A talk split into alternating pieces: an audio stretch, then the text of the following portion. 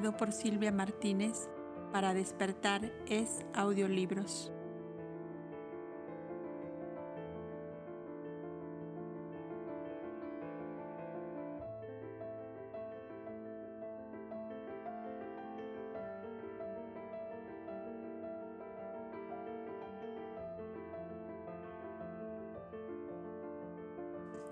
El Cobda Archivero somos muy pobres los caudas montañeses, decía el Parajome, Sodomán a Abel y sus compañeros, mientras iban recorriendo las distintas reparticiones del santuario.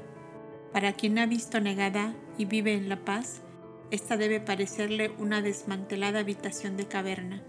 Me refiero a riquezas de orden espiritual, bien lo comprendéis, que en cuanto a la forma exterior de vida es más o menos igual que la de allá. Destruidos y dispersados por varios años, nuestro archivo de las edades ha quedado reducido a estas pilas de láminas de piedra o de cobre, donde apenas sí hemos podido conservar nombres, fechas, breves detalles de vidas anteriores de los que han pasado por estas bóvedas. Ya comprenderéis que, que escribir en piedra o en metal no es escribir en un papiro o en una tela encerada Recién ahora que creemos más segura nuestra vida, hemos empezado a formar el archivo de rollos de papiro, tal como lo tenéis en Negadá y en La Paz. Nuestro archivero mayor es uno de los diez coptas fundadores de este santuario, que realiza su tercera encarnación en estas montañas y vuelve a formar fila entre los coptas montañeses, sin duda para cooperar a consolidar la obra fundada hace tres siglos. Justamente hace igual que lo hicieron los fundadores de la gran fraternidad cauta hace 1200 años, contestó Abel. ¿Quién, sino los creadores de una obra, han de sacrificarse para perpetuarla a través de los siglos en bien, en bien de la humanidad? Nuestro archivero mayor es un gran sensitivo. Ahora le vais a conocer, dijo Sodomán, encaminándose por la columnata baja de piedra grisácea a cuyo final se hallaba el archivo.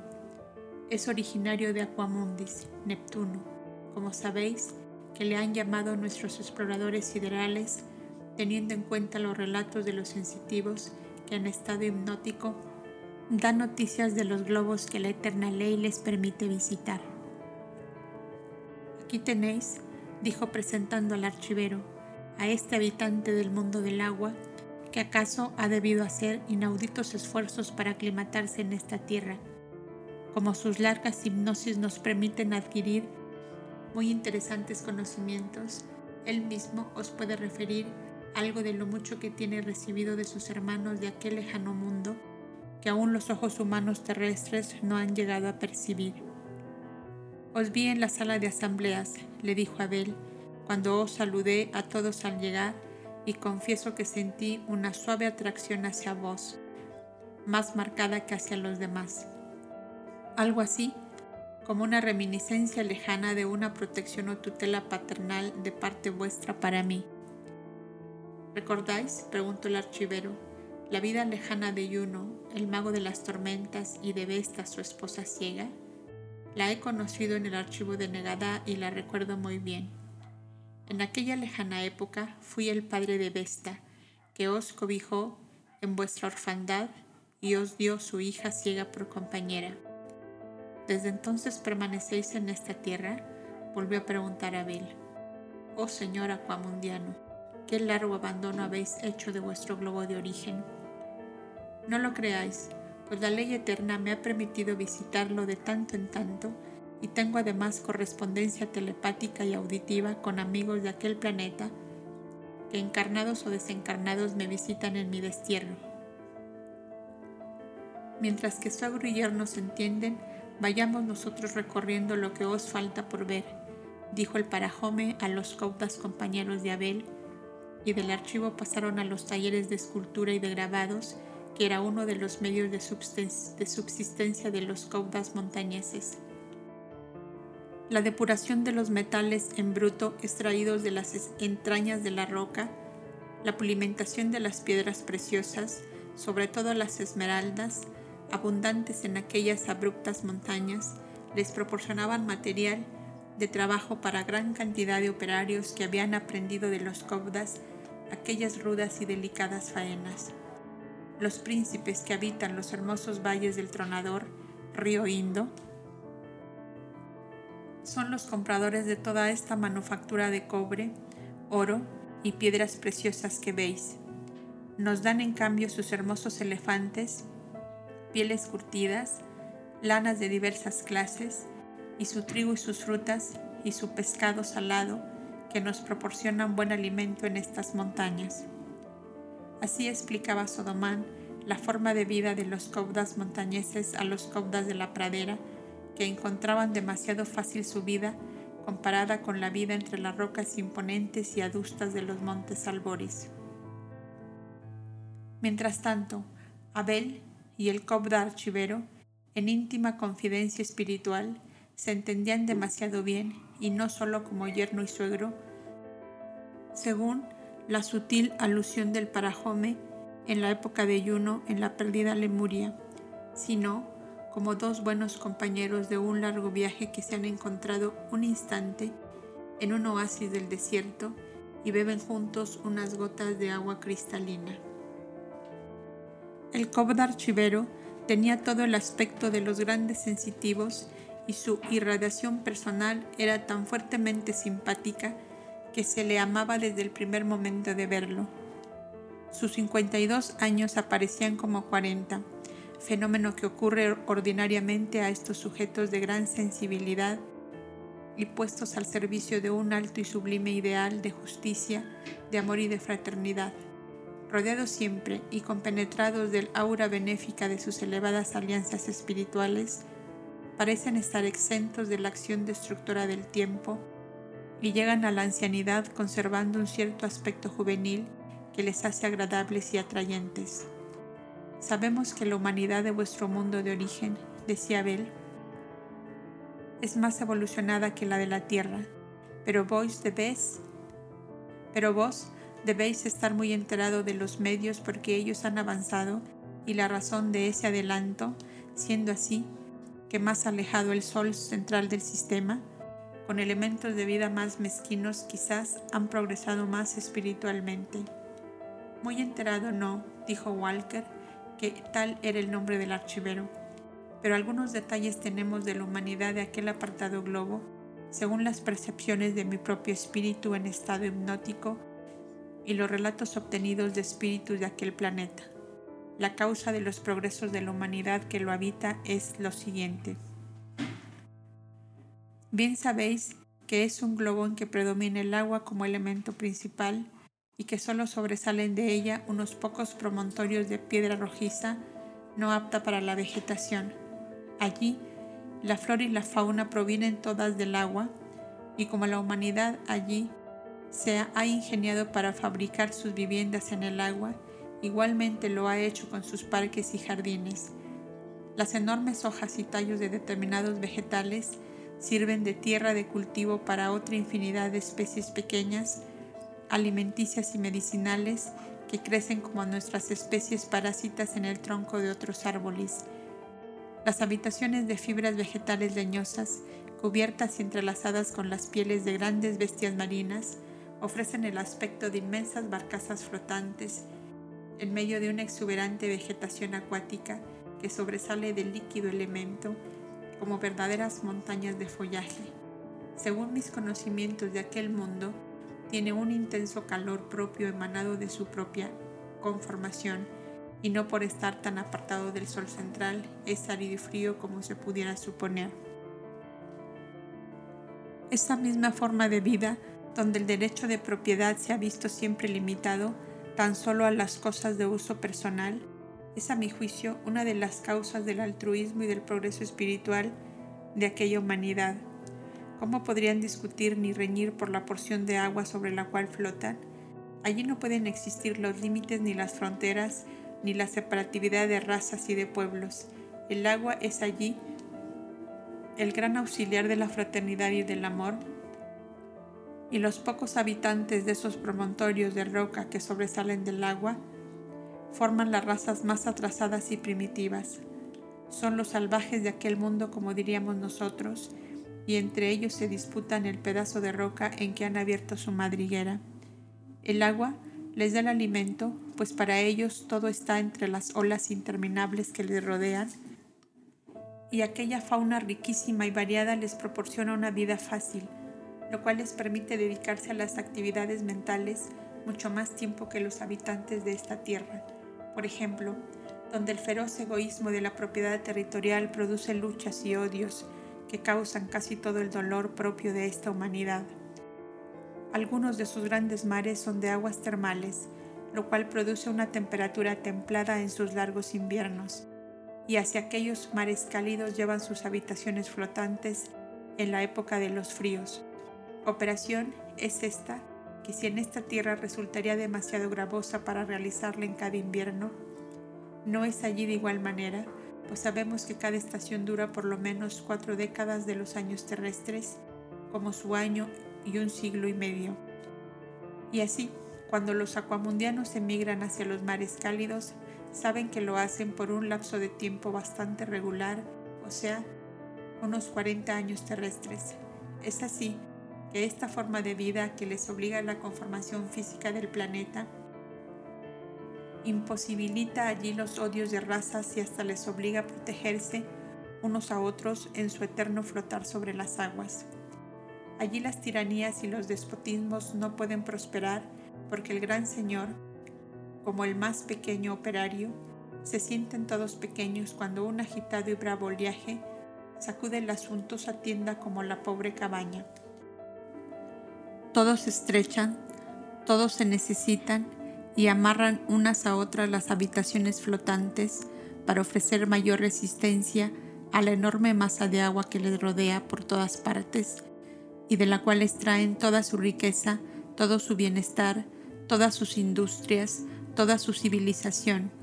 Y sabemos que todos los inventores de aparatos o de construcciones en que se utiliza el agua como fuerza motriz son originarios de aquel mundo, como lo son igualmente los más hábiles y expertos marinos que a veces causan asombro por su dominio de las tempestades del mar. Y si algún inconsciente quiere a veces erigirse en tirano, cuando menos se lo piensa, se encuentra solo con su familia en su suntuosa tienda, de la cual han desprendido sus habitaciones una en pos de otra todo aquel numeroso pueblo que le rodeaba o la superficie líquida de aquel globo sería muy buena escuela para los despóticos magnates terrestres que se creen dueños y señores de todo el que asienta su pie en un trozo de tierra de la que se apropió por la astucia o por la fuerza. ¿Tienen noticia los acuamundianos de este globo tierra como lo tenemos nosotros de ellos? interrogó Abel, ansioso de prolongar más y más aquella interesante conversación. Por medios físicos no, sino solo por mensajes espirituales, al igual que nosotros respecto de ellos, como de los otros globos siderales. La gran ley de la solidaridad universal impulsa a los seres pensantes a encarnar en todos los globos de un sistema o de varios sistemas planetarios que se hayan vinculados por las alianzas milenarias de las inteligencias superiores que los guían y dirigen. A veces estas encarnaciones son colectivas y forzadas cuando se trata de porciones de humanidad retardadas cuya estancia perjudica a la evolución espiritual de un planeta que asciende ya a mayor perfección. Otras veces, estas emigraciones interplanetarias son libremente aceptadas como misión redentora hacia una humanidad inferior. En aquel planeta que fue mi patria de origen, hay gran cantidad de sensitivos, sobre todo videntes y auditivos.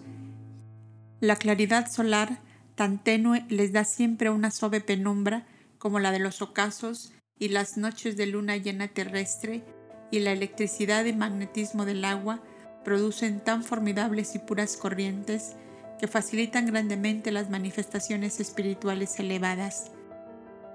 Esta es en mi concepto la razón de que en aquel globo se tienen más abundantes noticias de todos los planetas del sistema y de otras nebulosas y sistemas que apenas sí son conocidas en esta Tierra.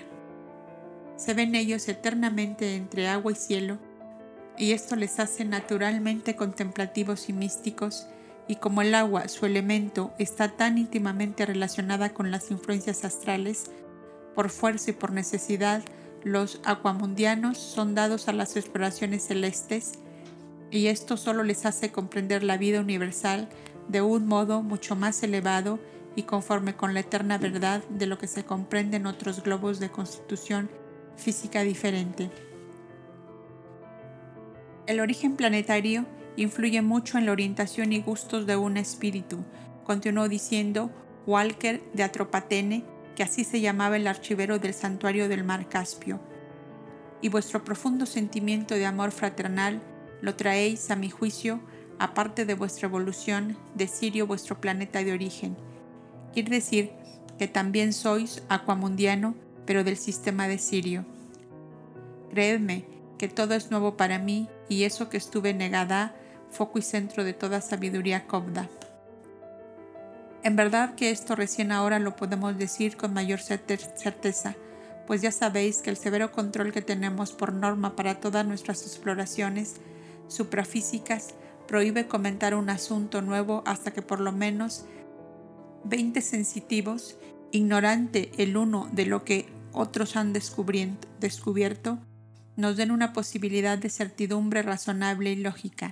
Desde que venisteis a esta encarnación, se nos dio la voz de llamada a todos los sensitivos de todos nuestros santuarios y refugios, tanto de hombres como de mujeres, para averiguar todo lo relacionado a vuestra guía y vida como guía de esta humanidad, con el fin de ponernos todos en condiciones de secundar con acierto vuestra quinta jornada mesiánica.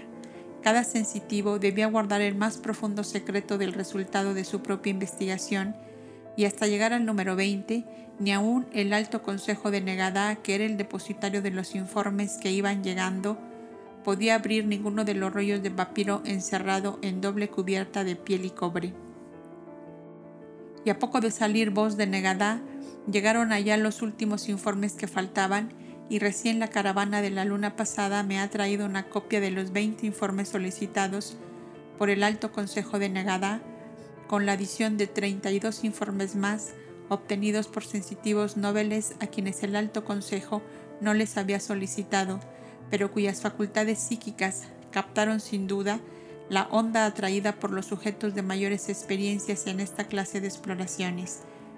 Esta es la razón porque no encontrasteis esto en el archivo de Negada.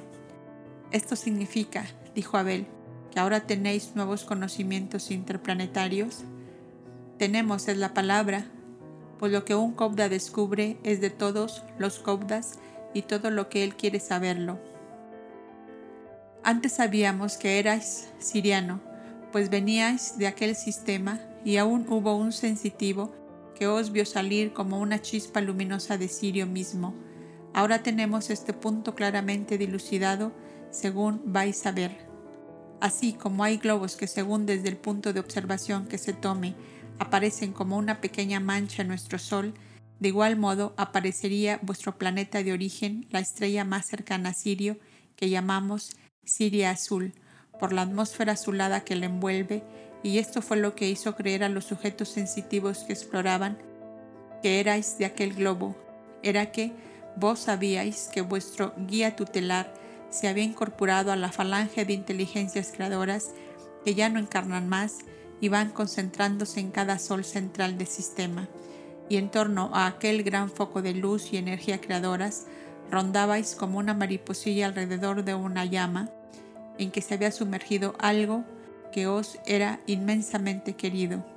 Así rondaremos vuestros compañeros y seguidores en torno al foco de energía y de luz del sol central de este sistema, cuando después de muchos milenios de siglos os confundáis como un resplandor con otros resplandores, como una llama con otras llamas, hasta que alguien más grande y consciente que nosotros nos diga como a vos os lo dijeron en aquellas lejanas edades pasadas a quien buscáis en torno de este sol, al que me dio la luz y la vida, el que de chispa me subió a lo que soy.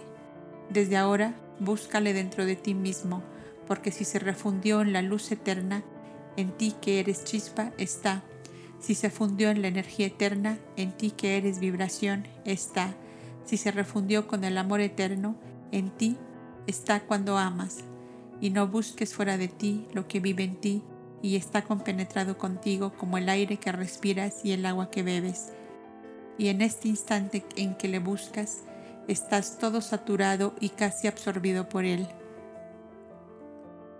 Abel inclinó su cabeza que apoyó en sus brazos cruzados sobre la mesa del archivo, como abrumado por el peso de aquella profunda sabiduría o como deslumbrado por la fuerza de una claridad demasiado viva.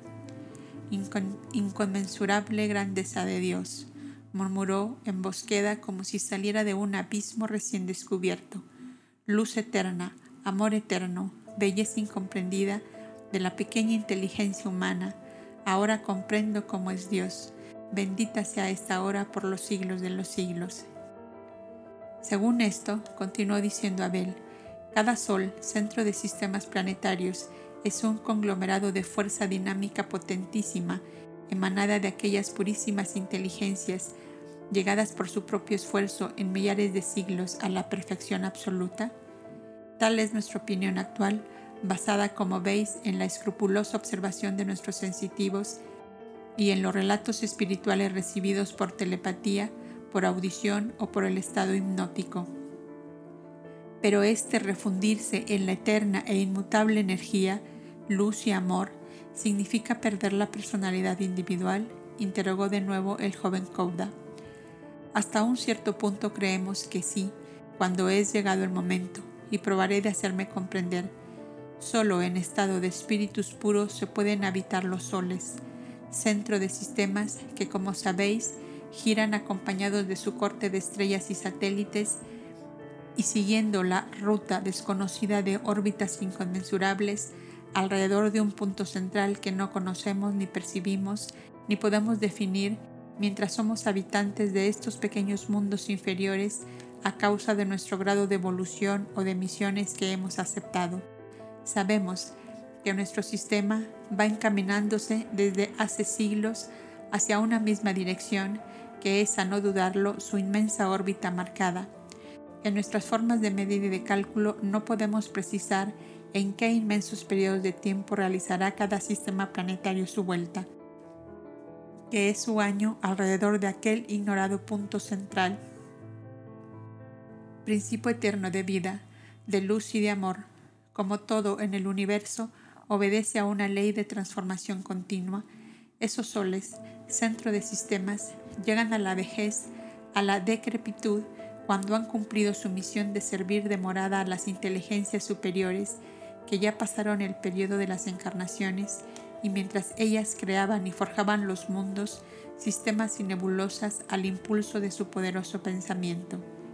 Y entonces, y entonces, interrogó Abel, oh, entonces aquellas inteligencias son como absorbidas por el principio eterno de vida por ese punto central en derredor del cual giran todos los sistemas planetarios, todas las constelaciones y unificadas aquellas puras inteligencias con el Atman, con la causa, son también Atman y causa, principio y fin de todas las cosas.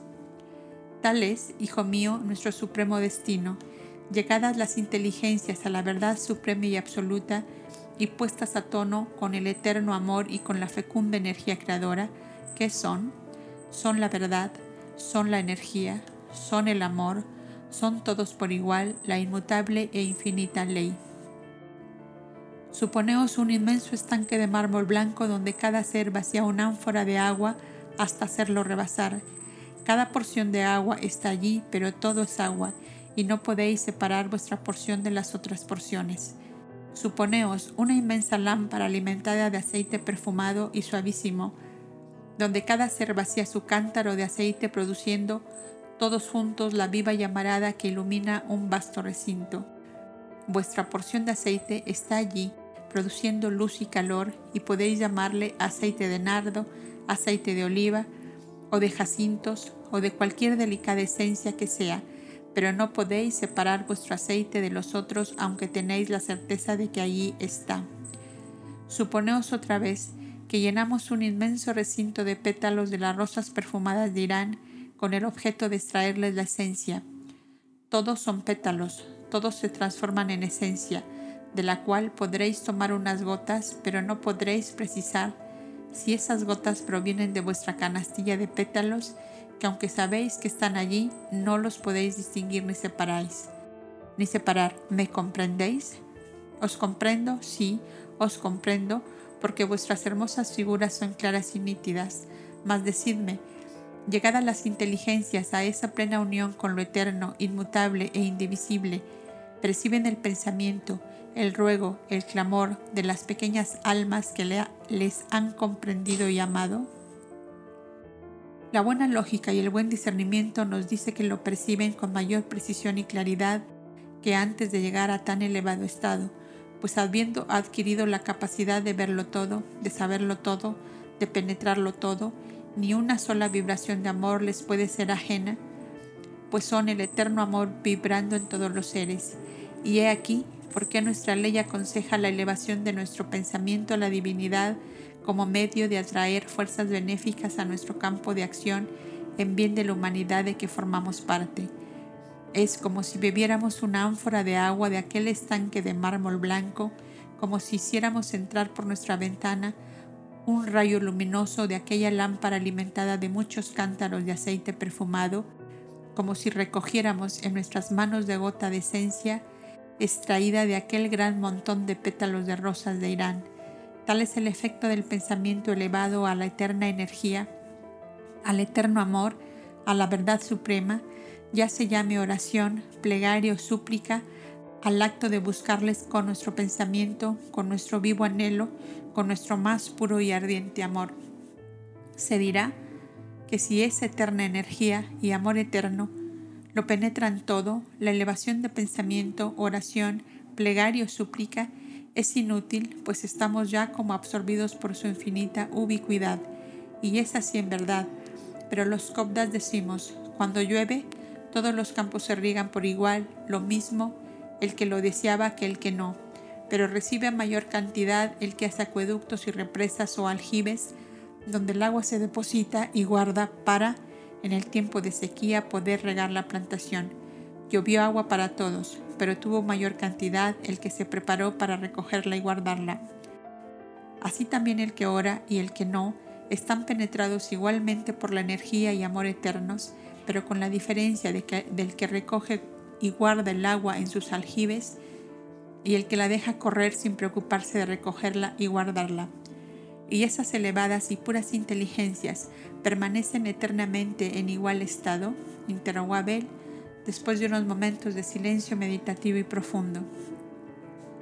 Habiendo llegado a la perfección absoluta, han llegado también a ser inmutables, indivisibles, invariables en sí mismas, pero con una capacidad infinita de producir, de crear, sin detenerse jamás en su ilimitada actividad nebulosas y más nebulosas, mundos y más mundos van surgiendo de esa eterna energía que les conserva, les impulsa, les transforma en evolución permanente que avanza de acuerdo a la evolución progresiva de los seres y humanidades que los habitan. Tal es Dios, hermano mío, tal es la eterna verdad, según hemos podido vislumbrarla después de largas meditaciones y exploraciones suprafísicas, los hombres de toga azul. Lo que nos falta es conseguir que el hombre de este globo que comienza quiera llegar a preguntar, ¿quién es Dios y quién soy yo?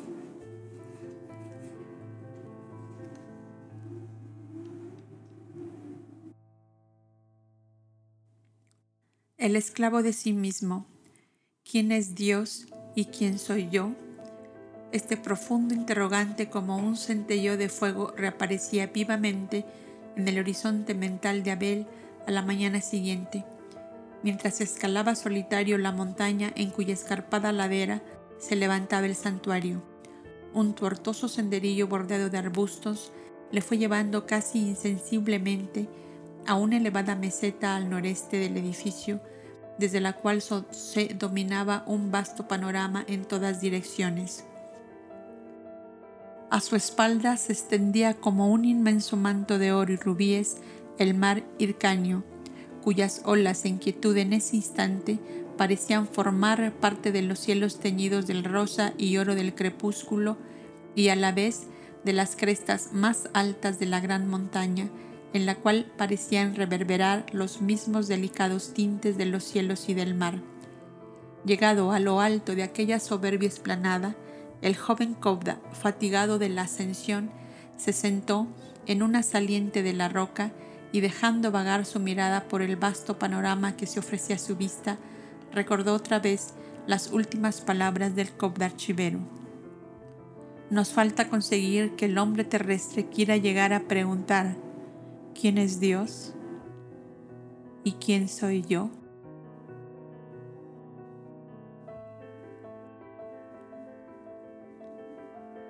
Y he aquí que en estas breves palabras pensaba Abel dialogando con su yo íntimo en la soledad de su propio pensamiento. Está encerrado todo el programa de mi vida actual y de otras que han de seguir, porque el hombre terrestre no ha llegado a hacerse esta pregunta. Es egoísta, tirano y déspota y desventurado hasta en el aire que respira y en el agua que bebe. Porque no sabe quién es Dios y quién es Él, amarra con cadenas a otros hombres y les hace sus esclavos. Y estos inclinan la cerviz porque tampoco saben quién es Dios y quiénes son ellos. Y se odian y se matan, y se devoran los unos a los otros como poseídos de un vértigo de locura. ¿Por qué? ¿O por qué?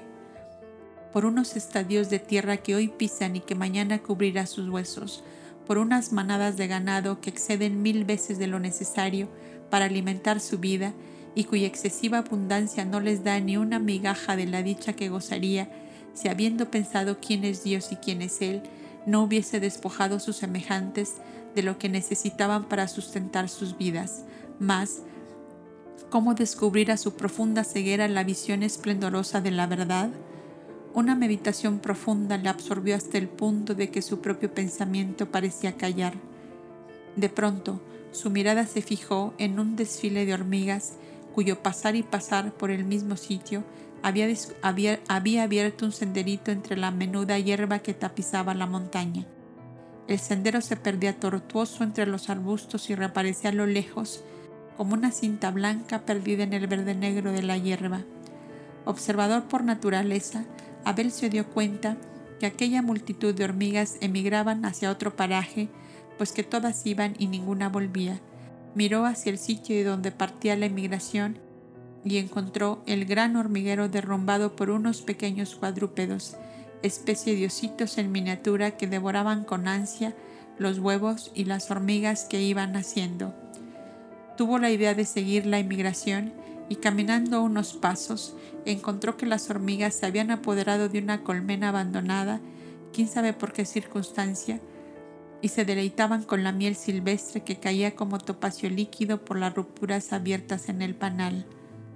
Oh, exclamó el joven Cobda filósofo, con que si no es por aquellos feos animalejos que os destruyen y devoran, ¿no encontrabais vosotras el dulce panal de miel? He aquí el símbolo exacto de esta humanidad que solo acicateada por el dolor caminará hacia la miel divina del eterno amor, que es su destino, su dicha y su paz, y de ahí que los elevados ideales y las grandes doctrinas redentoras no germinan de ordinario, sino entre las clases azotadas por el infortunio. Y por eso los cobdas, los hombres de la sabiduría, buscan a los doloridos, a los abandonados, a los desechos de la vida, para señalarles el camino de la luz y de la dicha, que rara vez es aceptado por los hombres embriagados de los placeres groseros de la materia. Sufre humanidad, sufre, padece y llora, que solo a través del cristal de tu propio llanto contemplarás la visión esplendorosa de Dios. Vio que un postulante de edad viril se acercaba por el mismo sendero por el cual él había subido, quiso ir a su encuentro, pero el postulante le hizo con su mano señal de esperar. Perdonad, le dijo, que interrumpa vuestra meditación solitaria, pero es tanta mi necesidad de hablaros en intimidad que no he podido resistir el deseo de seguiros. Habéis hecho perfectamente bien, hermano mío, le respondió Abel, y nada tengo que perdonaros. Como he vivido en las praderas, estas imponentes montañas me atraen de un modo irresistible y quise contemplar la naturaleza desde estas cumbres silenciosas. ¿Qué deseáis de mí? que os lo daré con el mayor gusto. Os llaman todos el hombre luz, mientras que yo podría llamarme el hombre tinieblas. ¿No sería justo que un poco de vuestra luz viniera a mí y que un poco de mi sombra se fuera con vos? Sentaos conmigo en estas rocas y hablemos. Dios será quien derrame luz en vuestras tinieblas y de verdad así lo deseáis. Os vi entre los postulantes del santuario y vuestro traje además me lo indica. ¿Cómo es, pues, que tenéis tantas tinieblas habitando un santuario de la luz? Al hacer Abel esta pregunta, miró fijamente a los ojos de su interlocutor y encontró en ellos la desazón, la inquietud, la íntima tortura producida por ansiedades malignas y perturbadoras. Hace solo diez lunas que habito el santuario, le respondió el postulante, y estaba ya para pedir mi retiro a causa de no encontrar aquí lo que vine a buscar de pronto oí hablar de la llegada del hombre luz y esperé vuestra llegada. De esta entrevista depende que me quede aquí para siempre o que me aleje también para siempre. Que la sabiduría y el amor sean conmigo, exclamó intensamente el joven Kobda, evocando desde el fondo de su pensamiento a la divinidad, causa y origen de todo bien. Que la sabiduría y el amor sean conmigo, porque de mí, a decir verdad, poco os puedo dar, pues ya veis, que son escasos los años que he podido dedicar al estudio de las almas y que acaso necesito aprender tanto como lo necesitáis vos, pero así como el zumbido de un insecto o el canto de un ave puede a veces servir de orientación a un viajero, de igual manera puede Dios valerse de mí para enviaros un rayo de claridad. Hablad pues que estoy a vuestra disposición. Tengo 35 años, continuó el postulante, y aburrido de todo vine aquí, creyendo encontrar la dicha en la vida sin luchas de estos hombres dedicados a las cosas profundas y ocultas al común de los seres. Hijo de una familia de buena posición, he gozado de todas las cosas agradables que tiene la vida, he tenido esposas que me han amado y que he creído amarlas, algunos hijos que son todavía adolescentes pero que no necesitan de mí, He tenido numerosos siervos y siervas, campos y ganados, mas en nada encuentro satisfacción duradera.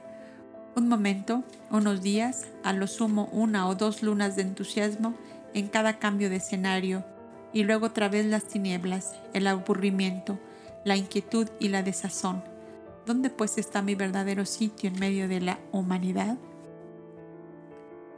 Creí que estaría entre los hombres de vestido azul y el deseo de conocer hasta el fondo el secreto de su grandeza y de su dicha me trajo a este santuario hace diez lunas, pero una vez que he saciado mi deseo de conocerles en la intimidad, ya esto no me interesa más.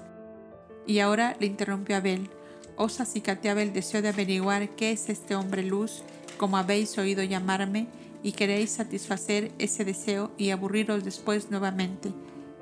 En verdad, hermano mío, que padecéis una grave enfermedad moral que os inutiliza para toda obra buena y más todavía para vos mismo. Pero esta vuestra enfermedad solo vos mismos, solo vos mismo podéis curarla. Apartar de vuestra mente la idea de que habita en mí un poder suprafísico para salvar todas las dificultades.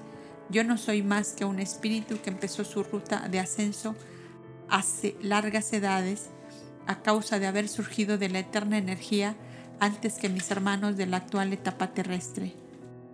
Y pensad que nadie salva a nadie si él mismo no busca y no quiere ser salvado. Yo os puedo indicar el camino de vuestra paz y de vuestra dicha, pero no os puedo obligar a seguirlo. Pero, ¿qué os puedo decir?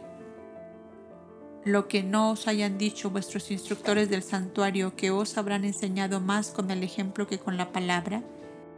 Así es en verdad, respondió el postulante, pero ellos son ya ancianos y en ellos ya enmudeció todo el hervor de la vida con sus deseos, sus delirios, sus ansiedades, sus ambiciones. En cambio, sois vos, un jovenzuelo diez años menor que yo, y quiero llegar a comprender cómo en tal edad podéis gozar de la calma serena y radiante que aparece en todo vuestro aspecto exterior. Porque, gracias a Dios, no estoy enfermo del alma como vos, le contestó Abel, y no estoy enfermo porque habitando desde muy niño al lado de los cobdas, he sido educado en la restricción de todos los deseos inútiles o dañinos que el común de los hombres convierte necesarios e imprescindibles. Tuve una infancia muy hermosa y feliz porque un anciano Cauda, para quien había enmudecido también el hervor de la vida, según vuestra frase, cuidó de que yo no complaciera ningún deseo que estuviera fuera de orden, y eso en las pequeñitas cosas en que puede fijarse la mente de un niño.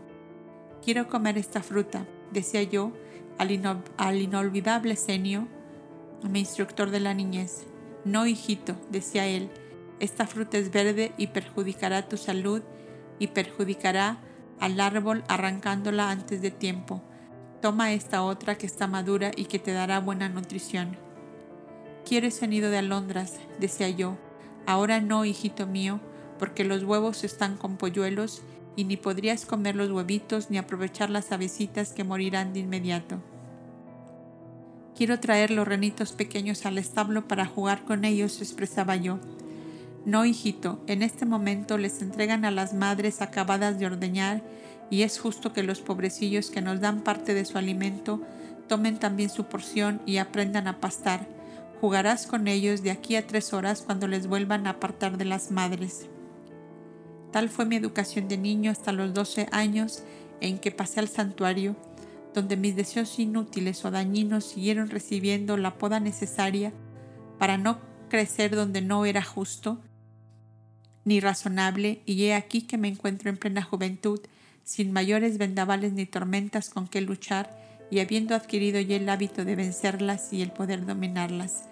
Es verdad que tengo bastante dominio de mi mundo interior, pero esto no implica ningún milagro, sino que es sencillamente el resultado del hábito ya contraído desde la niñez de obrar conforme a la justicia y a la razón y no conforme al capricho y al deseo. En cambio vos, hermano mío, habéis tenido de seguro una educación muy diferente de la mía. De niño, apenas abrirías vuestra boca para expresar un deseo que ya habría varios dispuestos a complaceros, fuera razonable o no de adolescente, vos mismo buscaríais y encontraríais la forma de satisfaceros. Ni vuestros ojos, ni vuestro oído, ni vuestras manos, ni vuestro paladar habrá recibido una negativa de vuestra parte en cuanto ellos han querido, y eso ha desarrollado con tanta exuberancia vuestras pasiones que al llegar a la pubertad y a la juventud ya eran como una manada de mamut enfurecidos a quienes nadie puede contener. Y esos deseos y caprichos, hartados por vos hasta lo sumo, os dan ahora esta triste compensación, os han hecho un juguete suyo y os arandean y revuelven a su antojo, sin que haya en vos ni un ápice de fuerza y de autoridad para decirles, quietos ahí, que quien manda soy yo. Habéis tomado mujeres por momentáneos caprichos de entusiasmo que juzgabais amor, y satisfecho un deseo viene otro y otro como las olas incesantes del mar, que se suceden siempre sin detenerse jamás. ¿Habréis acaso causado sufrimientos y dolores, disturbios e inquietudes sin cuenta para satisfacer vuestros deseos de adolescente y de joven? Y si las circunstancias os lo permiten, continuaréis causándolos en vuestra edad madura y en vuestra ancianidad, porque vuestros deseos mandan en vos con tiranía despótica, y vuestro yo inteligente acobardado acobardado y semi-embrutecido como un esclavo, echó ya la cadena, no tiene ni aún fuerzas para protestar. Y si ahora me habéis seguido a esta soledad, ha sido también empujado por el deseo curioso de saber el secreto de mi paz y de mi quietud. Ya lo tenéis, pues, es el de no haber satisfecho jamás un deseo que no fuera razonable y justo. Decís que tenéis esposas y que tenéis hijos. Esas mujeres os habrán amado esos niños echarán de menos al autor de sus días o acaso maldecirán vuestro nombre y tomarán vuestro ejemplo como norma también de su vida. ¿Acaso esos niños recibirán la misma viciada educación que vos? ¿Aumentarán en el futuro la muchedumbre de los inconscientes, de los perturbados, de los descontentos que nada encuentran su paz y su sosiego, hasta que colmada la copa de la justicia, se vacíe un día sobre ellos y comience la expiación forzada por la eterna ley que poda, pule y corta y hiere sin piedad, para curar de una vez por todas a estos perpetuos enfermos del deseo que todo lo quieren y que nada tienen más que esa helada desnudez del alma que no supo gobernar sus sentidos ni mandar en su cuerpo, al cual tienen que soportar después, apestado de enfermedades y de miserias, fruto de la indebida satisfacción del deseo. El postulante apoyó su cabeza entre sus dos manos y un profundo suspiro se exhaló de lo profundo de su corazón. Como lo decís, tal fue hecho, dijo por fin, después de un breve silencio. Mi deseo fue mi ley desde niño, y hoy el deseo es como un monstruo voraz e insaciable en el fondo de mi propio ser. He atormentado, para satisfacer mis deseos, a todo el que se ha puesto cerca de mí, y sé que estoy también atormentando a mis compañeros y a mis instructores. Me alejaré del santuario y seré como un fantasma errante por el mundo, devorado por mis deseos y descontento en todas partes. Seré como un ave de mal agüero que llevará el dolor mío a todas partes, porque solo inquietud y amargura puede dar de sí el que solo eso posee. Seré como un pedrusco que va rodando por la montaña hasta tropezar con el abismo en cuyo fondo oscuro vaya a estrellarse. No, no, no, hermano mío, le dijo Abel, tomándole una mano. Quiere y piensa juntamente conmigo en que tu yo mande en ti y no que el deseo sea tu tirano, y decide por fin ser un hombre consciente del deber y no un ente abúlico dominado por una materia corrompida y viciosa. Si la vida del santuario no te satisface, reúnete a la primera de tus esposas y regulariza la situación de las otras y de todos tus hijos. Ellas hicieron dar carta de soberanía en vista de mi abandono injustificado, y mis hijos que no me conocen ni me aman ni esperan nada de mí. Mis caprichos han cansado a toda mi tribu, y donde aparece Garby aparece un fantasma de turbulencia y de inquietud, entonces convéncete, hermano mío, que es en el santuario Kobda el único lugar de tu refugio, porque solo los hombres de la sabiduría y del amor son capaces de soportar a un ser que se ha hecho insoportable aún para sí mismo. ¿Qué decides? volvió a insistir Abel, viéndole guardar silencio.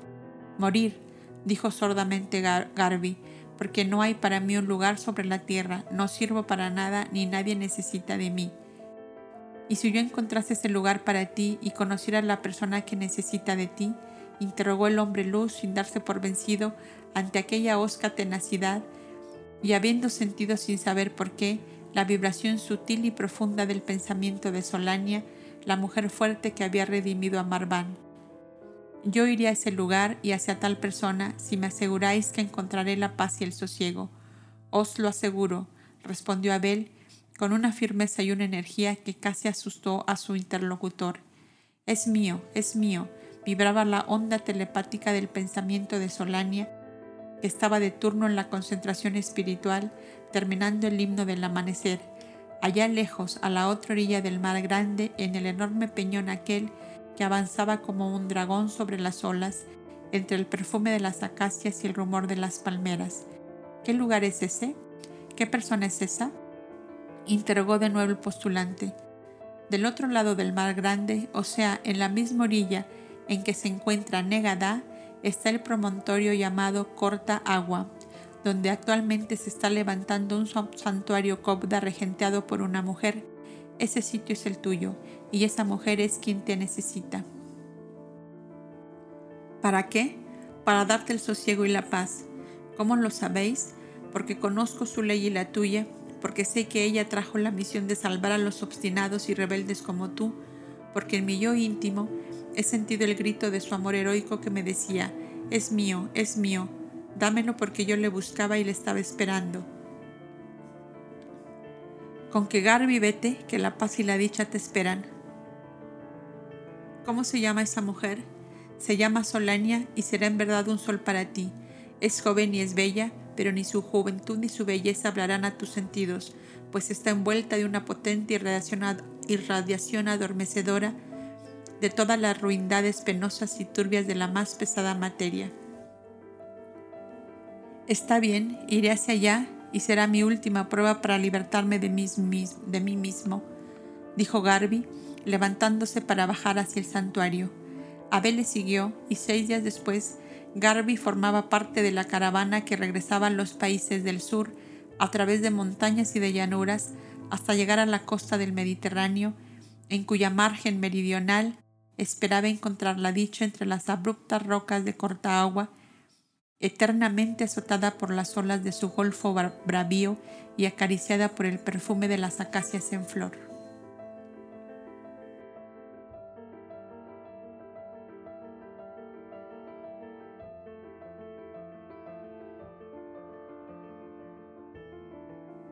A las tiendas circasianas.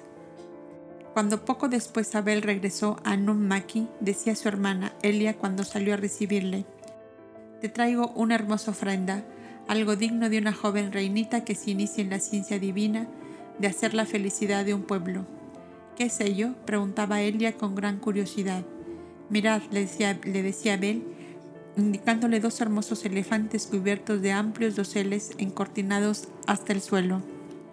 Elia corrió hacia ellos, detenidos ya por el criado conductor, y tiró del cordón de las cortinillas delanteras. Apareció la faz iluminada de dulzura y de amor de una anciana cobda de ojos azules y cabellos blancos, rodeada de cinco cobdas jóvenes, rubias, dulces y bellas, como la raza de que provenían. Este rostro, este rostro, decía Elia, mirando fijamente a la viejecita que a su vez la miraba con sus dulces ojos llenos de emoción. Me parece haberle visto hace mucho tiempo, continuaba la joven, tratando de recordar. Le has visto en el rostro de Senio, el instructor de nuestra infancia, Elia. Es la hermana menor de Senio que ha querido dejar su familia, su santuario y su patria para venir a servirte de madre y de consejera. La anciana fue bajada y la joven reina de Maki la recibió emocionada entre sus brazos. Todas son algo muy nuestro, hermano mía, continuó Abel, presentando a las mujeres caudas a medida que iban bajando. Estas dos, Selvia e Ilfrida, son hijas del caudillo de Man, sobrinas de nuestro cobda Erech y nietas de nuestra viejecita Nolis. Estas otras dos, Gardenia y Frisia, son sobrinas de nuestra gran cobda Lisa, cultivadas en los jardines del gran santuario de Negada, ahora viene la menor de todas, otra sorpresa para ti. ¿Quién te figuras que es? La joven copta sonreía acercándose y mirando a Elia, que en su alegría toda hecha de asombro se asemejaba a una niña pequeña a quien le van enseñando por partes una porción de hermosos juguetes. ¿Adivinas? insistía Abel. ¿No te recuerda alguien esta fisonomía? Espera, espera, si no fuera por sus ojos claros diría que se parece a mi hermano Iber. Justamente, es Gélida, hija de una berecina de Selimán que se internó en el refugio Cauda de los Montes Albores con sus tres hijas que se hicieron Caudas. Es pues hermana de Iber por parte de, padre. Y la joven Cauda rubia, de ojos de topacio, se entregó a las caricias de la dulce y tierna reina de Nummaki, que creía abrazar en ella a su hermano Iber, a quien tanto amaba. He aquí, hermana mía, decía Label, el consejo femenino que te da la bondad eterna en reemplazo de las caudas que acompañaron a nuestra amada Shiva y que ya han merecido el descanso. ¿Estás contenta de mi regalo? Oh, mucho, contestaba la joven. ¿Podías acaso ofrecerme nada mejor? Venid conmigo para que toméis un refrigerio y veáis vuestra nueva morada, les dijo. Y las seis cobdas siguieron a Elia mientras Abel salía al encuentro de Elia Mavi, que se acercaba en ese instante llevado del brazo por uno de sus servidores, pues languidecía día por día como si al partir Shiva su esposa se hubiera ido con ella toda su fuerza y todo su deseo de vivir. Cuánto os agradezco, decía Abel, que os hayáis así preocupado de llenar el vacío que en esta casa dejó nuestra amada ausente. Ahora yo no pensaré en luchar por prolongar mi vida, que no tenía ya más objeto que servir de sombra al lado de esta hija, venida al hogar paterno cuando la luz y el calor se extinguen en él. Elia Mavi, Shiva, la valerosa Shiva, escucha tus palabras y no estará conforme con ellas, pues pensará muy acertadamente que debe recobrar nueva energía para secundar a su hija en el gobierno de su pueblo. Además, hay otro hilo que anudar en la vasta red de oro que van tejiendo las almas en las eternas correrías de sus vidas planetarias. ¿Qué quieres decir con eso? Que vengo de Soldán y soy portador de un mensaje para vos. Al oír esto, Elia Mavi se hizo conducir a una glorieta o senador que estaba a pocos pasos de allí, donde solía Shiva sentarse a tejer la blanca lana de sus corderillos para abrigar a los niños recién nacidos. Aquí descansaba Shiva de las fatigas del día y aquí flotará su alma entre estos lirios blancos plantados por ella. Dame aquí el mensaje que traes y que sea suave a mi corazón al recibirlo de tu mano. Dijo con tristeza Elia Mavi. Abel se sentó junto a él cuando el servidor se hubo alejado y sacando de entre su túnica un pequeño tubito de plata se lo entregó diciéndole, piensa que en este caso solo hago el papel de un portador y no de un intermediario. Lee y después hablaremos.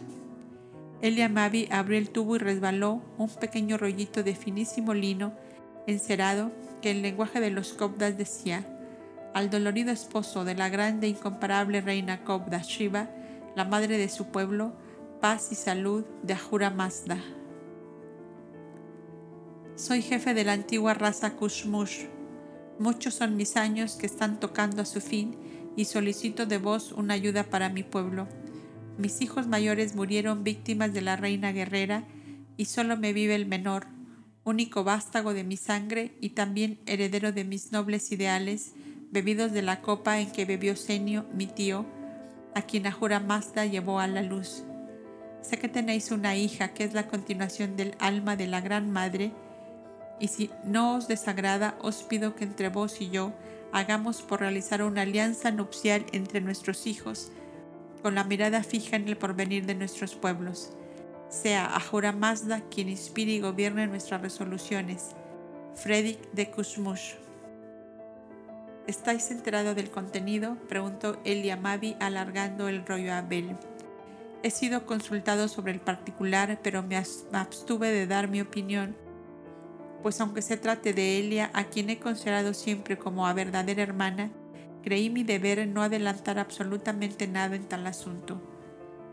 Pero creo que a mí me adelantaréis algo siquiera para orientarme. ¿Crees que mi hija pensará en tomar esposo? Hasta este momento no, de eso estoy bien seguro, porque para vestir la túnica azulada se hacen antes muchas pruebas comprobatorias de que la postulante no anhela otra vida que la de las caudas consagradas al bien de sus semejantes. Tampoco lo pensaba su hermana Mavi y ya ves, parece que en su ley estaba la unión con el caudillo circasiano. Tampoco lo pensaba nuestro incomparable Boindra y la eterna ley llevó a su lado a Ada, su flor de madreselva como él la llama. ¿Qué sabemos los encarnados del oculto derrotero de cada alma? Además, no debe extrañarte la edad del anciano Fredrik, puesto que sabes que desde que se estableció la gran alianza, todos los jefes y pueblos aliados buscan de unir sus hijos con doncellas educadas en los santuarios copdas, porque esto ha llegado a ser una garantía de méritos y de virtudes para el que busca engrandecer moralmente sus pueblos y propender a la paz y a la felicidad de ellos. La numerosa raza Kuzmush es antiquísima y fue con otras dos tribus, la de los Casis y los Alzú, los que protegieron a nuestros hermanos y secundaron sus obras de educadores de pueblos. De ella han salido muchos cobdas de destacada actuación y de grandes virtudes como Senio, como Adonai, como la anciana Merik y otros que no recuerdo en este instante. ¿Habéis visto al joven en cuestión? volvió a preguntar Elia Mavi. Me lo han presentado. Es doce lunas mayor que yo, y aunque se sabe heredero de vastos dominios y vástago de una raza que, dentro de las cosas humanas, es considerada como lo más grande y glorioso, conserva una sencillez en costumbres y modales que parece un jovenzuelo del pueblo, entre los que se confunden las excursiones y deportes montañeses a los que son todos muy aficionados. Mirad, cuando fue con su padre al santuario para visitarme, enseñaba a los cobdas con casi infantil entusiasmo dos pichoncillos de águila que había bajado del más alto pico de la montaña y los obsequiaba al parajome como un trofeo de su victoria. Ha crecido, puede decirse, en el santuario, pero dice con mucha gracia que no se inclina a vestir la túnica porque su vida son las correrías por las montañas y no se avendría con la vida tan grave de los copdas consagrados al cultivo espiritual, a los estudios y al sacrificio continuado en favor de sus semejantes. Nuestros hermanos le quieren mucho por su afable carácter y su permanente alegría y buen humor y le llaman más comúnmente Alegrinis, que como sabes quiere decir hijo de la alegría. Se llama Fredic, como su padre, y es un bellísimo mancebo de ojos pardos llenos de franqueza y de lealtad. Tal es el hombre. Es cuanto puedo decirte, pues poco he hablado con él. Vos y Elia sois quienes debéis resolver este asunto y en consecuencia obrar con toda la prudencia y rectitud que corresponde en este caso. La divina sabiduría os guiará al acierto y a la paz. ¿Y si Elia y yo aceptáramos? interrogó Elia Mavi. Debéis enviar un mensajero con la noticia y su padre y él vendrían para conoceros y celebrar esponsales en un plazo determinado según es la costumbre. Conviene que todo esto se realice después que yo haya partido, porque sé de antemano que mi cariño les absorbe de tal modo a estas dos hermanas mías que casi les obstaculizaba seguir con decisión el derrotero marcado por su ley. Se figuran ellas que tomando esposo tengo yo menos derecho a su cariño y a su adhesión. Las conozco tanto a las dos y sé sus luchas en tal sentido. Tanto a Mavi como a Elia he debido ayudarlas como quien dice a desprenderse un tanto de mi persona para que adquieran la libertad serena y amplia que deben tener poniéndose en el justo medio ya que de tanto ellas como yo no somos más que espíritus de una misma alianza en bien de esta humanidad. Esa misma noche se realizó una gran asamblea en la vieja casa de Shiva y en presencia de Abel para iniciar en ella el reinado de la Mampiquina, como llamaban al el pueblo a su joven reina. Cuando ella se sentó en el sitial de su madre entre su padre y Abel, estaba pálida como una muerta, Pensó que entraba de lleno en una selva desconocida, poblada de peligros, donde cada paso que diera podía serle fatal.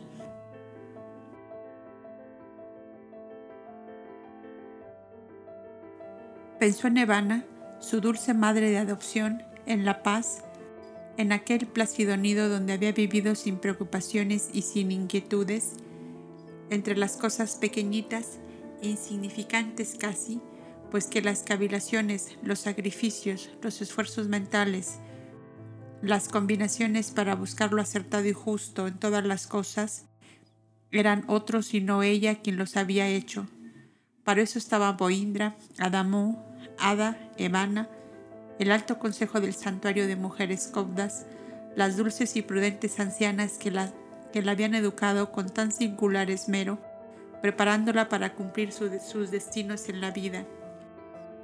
Parecióle que hasta entonces había sido como un corderillo pequeño, que todos habían llevado en brazos sin que él se preocupase ni siquiera de saber por dónde caminaba, seguro de que era conducido por el mejor y más suave camino, mas ahora era ella quien debía caminar delante de todos, guiando un numeroso pueblo que lo esperaba todo de ella. Una especie de desvanecimiento le invadió ante todos aquellos ojos ansiosos que la miraban. Estaban allí, a su vista, todos los jefes de las tribus que formaban aquel numeroso pueblo, muchos de los cuales la veían por primera vez, pues sus tiernas, pues sus tierras lejanas de la capital no les habían permitido acudir el día de la llegada de la joven al país de sus padres.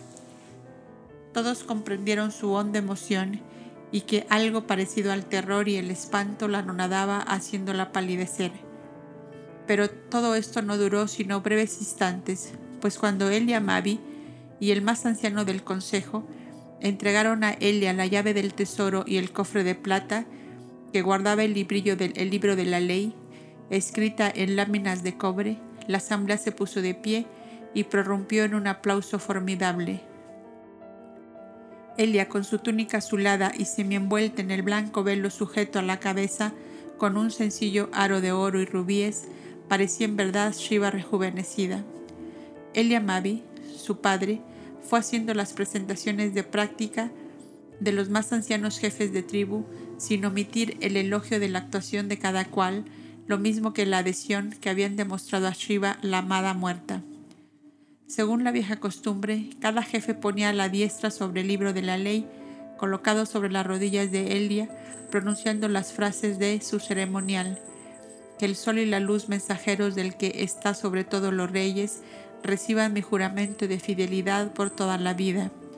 Eran 112 jefes de tribu y el desfile duró cerca de una hora, pues cada uno esperaba algunas frases afectuosas de la joven reinita que aún no podía serenarse completamente ante una situación tan ajena a la que había constituido su vida hasta entonces.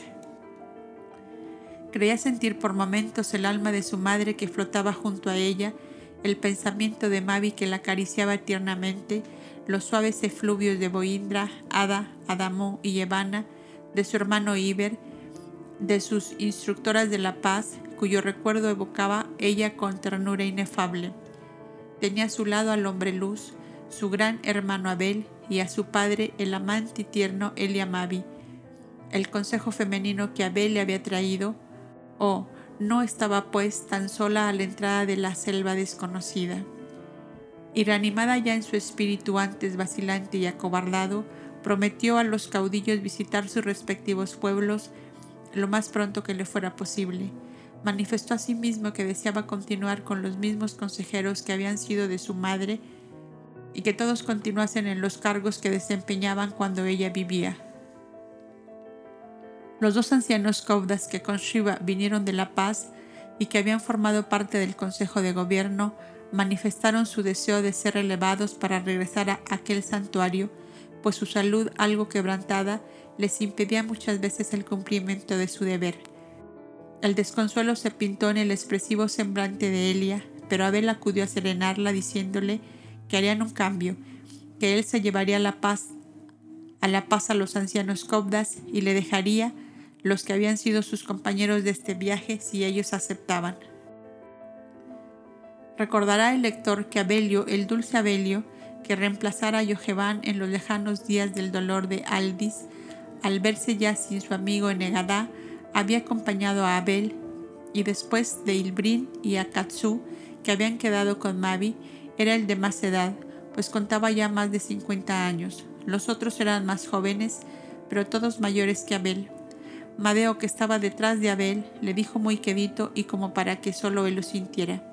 Por piedad, no me apartes de ti, que aún no he aprendido a ser justo. Abel movió la cabeza como un señal de asentimiento, de asentimiento y dijo con voz alta. Me llevaré a los ancianos y Amadeo, que tiene algo empezado en la paz, y os dejaré los otros que muy capaces son a mi juicio de cooperar decididamente en vuestras obras. Las copdas recién llegadas de Soldán fueron presentadas a los jefes de tribus, como el Consejo Femenino de la Reina, que ya se sabe era el encargado de las obras de beneficencia en el país, o sea, de los pobres, de los enfermos, de los ancianos y de los huérfanos. Un ruidoso aplauso la recibió. Después, Elia hizo la presentación de su hermano Abel, que era el nieto del gran rey de las naciones aliadas y su representante en ese momento. Un inmenso clamor con el nombre de Boindra se dejó oír en la vasta sala llamándole genio de la paz, padre de los pueblos, vencedor de la guerra y de la esclavitud. Mientras tanto, el pueblo había rodeado la vieja mansión de Aranzán y de Shiva y pedían con cantos y clamores participar de la alegría general cuyos rumores percibían desde la gran plaza sombreada de almendros que rodeaba el vetusto edificio. Y Elia, entre Abel y su padre, rodeada de todos los jefes de tribus, del consejo de ancianos y de cobdas, apareció en la gran terraza delantera y mostró al pueblo que tenía ya en sus manos el libro de la ley y la llave del tesoro, que eran los dos símbolos de que el poder y la autoridad real estaban en ella. Una inmensa aclamación resonó por un largo espacio de tiempo, cuando todo se hubo acallado, ella les dijo, Mi única promesa es que os amaré tanto como mi madre os amaba, y os ruego que veáis siempre en mí la continuación de aquella que jamás fue insensible a vuestros dolores y a vuestras necesidades. Aquí me encontraréis siempre para consolar vuestras penas y remediar vuestros males, siempre que el bien y la justicia sea la norma de vuestra vida. Esperad unos momentos más y llevaréis todos un recuerdo de este día que para vosotros y para mí debe ser inolvidable. Eran pequeños escudos de plata con el busto de Shiva grabado en relieve y en torno de él esta frase de los Kovdas, el amor salva todos los abismos. Era el homenaje póstumo de Elia Mavi para la amada esposa muerta, había hecho fundir los grandes trozos de tela que encontrara en un rincón del tesoro y transformarlos apresuradamente en aquellos miles de pequeños escudos que perpetuarían a través del tiempo la hermosa fisonomía de aquella a quien tanto había amado, toda la ciudad, todos los parques y jardines, la vieja mansión señorial, estaban llenos de ella, de su recuerdo vivo, tierno y suavísimo como una caricia, Diríase que ella misma flotaba con su amor dulce y silencioso por encima de su pueblo, de su casa, de su familia terrestre. Shiva, la humilde y modesta Shiva, desposada del dolor y del martirio, que llegó a ser para aquellos lejanos países en el correr de los siglos, más que una mujer, un genio, una divinidad buena o mala, según la comprensión de los seres que la hicieron objeto de su culto. A la madrugada siguiente, y cuando todo dormía en la vieja mansión y en la ciudad, cuatro viajeros con sus guías salían por la gran puerta de las caballerizas reales. Salían sigilosamente como los que huyen sin querer que su huida sea percibida por nadie. Eran Abel con Madeo y los dos ancianos cobdas que emprendían el viaje de regreso a La Paz y querían ahorrar a Elia el dolor de la despedida que seguramente debía ser para largo tiempo. Al otro lado del monte Sagros les esperaba engalanadas las tiendas de Bladico, el caudillo circasiano, donde debían asistir a sus nupcias con Mavi, la joven cobda, que antes de prometida esposa había sido prisionera y cautiva.